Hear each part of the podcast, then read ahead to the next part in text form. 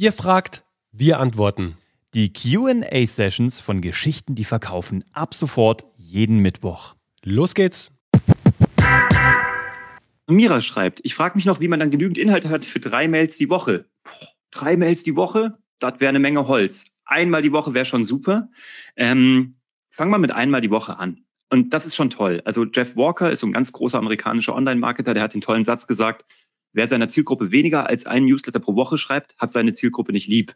Das finden wir sehr gut. Wir probieren auch einen Newsletter pro Woche und äh, deswegen dreimal die Mails die Woche ist zu viel. Also mach lieber drei Posts auf deinen Kernplattformen und recycle das in deinem, äh, zum Beispiel in deinem, äh, in deinen E-Mails. Uwe, ich habe ein, ich hab ein geiles Ding für dich. Und zwar der Marius schreibt, wie unterscheiden sich die Geschichten bei Luxusmarken zu normalen Brands? Uh, das, das hatten wir gerade erst. Da haben wir ein tolles äh, Video zu gemacht, einen tollen Post. Der ist auch abgegangen auf, der ist mit 440.000 Mal auf TikTok ja. angeschaut worden, das Video. Ja. Fast eine halbe also, Million.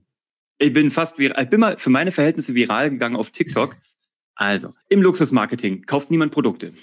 Auch wenn man äh, ein Produkt kauft, sondern du kaufst Zugehörigkeit. Du kaufst sogenannte Social Currency, eine soziale Währung. Du willst im Grunde genommen nur, bei den meisten Luxusprodukten übrigens, dass Dinge erkannt werden und deswegen man sagt, wow, muss der viel Geld haben oder muss sie viel Geld haben und damit kommst du in einen exklusiveren äh, Club oder bekommst in gewissen Zielgruppen ein höheres Standing. Manchen ist das überhaupt nichts wert. Den Menschen, die du, die du beeindrucken willst, ja. Was so spannend ist, ähm, es gibt Uhren von Audemars Piguet, von äh, Blanc, was auch immer, von, von große, große Marken, ja, die 300, 400, 500.000 Euro kosten. Die sind aber keine Statussymbole, die funktionieren, weil wir uns sehr tief damit beschäftigt haben. Warum? Der Statussymbol im Uhrenbereich ist immer noch die Rolex. Warum? Weil niemand erkennt, außer er ist ein totaler Uhrennerd oder selber der Käufer dieser Uhr, der sich 300, 400.000 Euro leisten kann, der würde nur diese Uhr erkennen. Eine Rolex erkennt jeder. Und deswegen ist die Rolex in der breiten Masse das wichtigere Statussymbol und das, was weltweit sich auch viel besser verkauft, weil die Zielgruppe dafür größer ist. Aber Menschen kaufen damit im Grunde genommen Zugang, Community und Teil von etwas sein und sich auch aber abgrenzen. Also sie kaufen Community-Zugehörigkeit zu einem kleinen Teil und sie kaufen Abgrenzung von einem großen Teil. Und damit kann man spielen im Storytelling. Müsste man jetzt auch mal konkret reingehen, was ihr da verkauft, aber das sind generell Funktionsweisen, wie Menschen äh, emotional und Storytelling optimiert sozusagen an Luxus herangeführt werden. Es geht im Grunde genommen ähm, nie um Funktion. Also seltenst. Es soll ja Menschen geben, die in der ARD, im ARD-Vorstand waren, die hatten zwar Massagesitze in ihrem äh, äh, in ihrer Luxuskarosse, aber sie wussten das nicht mal. Also sicherlich haben sie dieses teure Auto nicht wegen der Massagesitze gekauft, sondern wegen der Wirkung, die ein solches Auto nach außen hin hat. Nina schreibt, was ist, wenn ich in den nächsten Monaten einen Shop mit einem Abnehmprodukt, es soll ein Gerät sein, eröffne und darüber aber noch nicht groß sprechen darf, aber trotzdem schon Reichweite und Aufmerksamkeit aufbauen möchte? Nina, und für alle gilt es, wenn ihr jetzt gerade einen Launch vorbereitet von einem neuen Produkt, von einer Dienstleistung, führt dorthin, baut eine Rampe auf. Sagen wir immer, eine Rampe aufbauen, sozusagen, dass ihr immer Step by Step hinführt zu diesem Thema.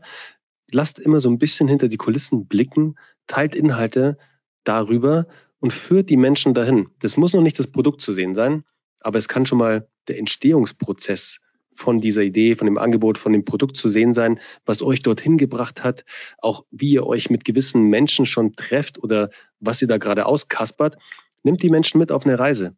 Macht so eine kleine Daily Soap draus oder ob es eine Weekly Soap ist, ist egal. Erzählt eine Geschichte, nimmt die Leute mit und dann kommt der Big Bang. Wir haben gerade so ein tolles Feedback von Valentina bekommen. Krasses Lob von meiner Seite. So ein informatives und smartes Webinar, das habe ich in dieser Form noch nicht erlebt. Dafür muss man bei anderen Business-Gurus zehn verschiedene Online-Produkte für einen wahrscheinlich fünfstelligen Betrag kaufen. Großes Kompliment und danke für die Infos. Vielen Dank. Das ist übrigens cool, was Bernie gerade gesagt hat. Wer auch überlegt, worüber soll ich posten oder was soll ich eigentlich machen? Ähm, und das wäre auch toll übrigens für, für die Verbandsarbeit. Wir hatten doch eben die Dame vom Verband. Denkt ein bisschen so wie GZSZ, nur über euer Business. Ihr macht gute Zeiten, schlechte Zeiten. Ihr macht eine Daily Soap, wie Bernie gesagt hat. Ihr erzählt das, was wirklich passiert. In Amiland sagt man dazu, don't create, just document the hustle. Also erfindet nichts, sondern begleitet das oder reportaged das sozusagen, was sowieso passiert. Und das könnt ihr auf allen Bereichen sozusagen ähm, begleiten. Dieses Webinar bereiten wir seit vier Wochen vor. Jetzt sind wir dreieinhalbtausend Menschen, ähm, von denen immer noch über 200 jetzt dabei sind nach diesen vielen Stunden. Aber warte mal ab, was in den nächsten passiert. Das wird noch viel mehr werden, weil das wird auch noch jedes Mal noch toller werden.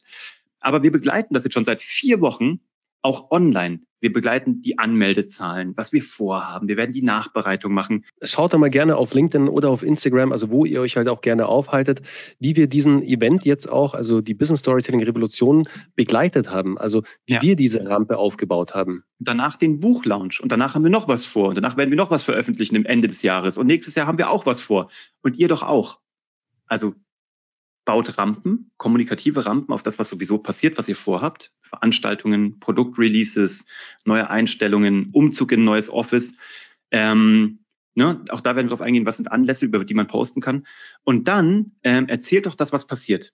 Aber zukünftig eben Storytelling optimiert. Nicht nur einfach, wir sind umgezogen, sondern wir sind gewachsen und dafür brauchten wir ein neues Büro. Gar nicht so einfach.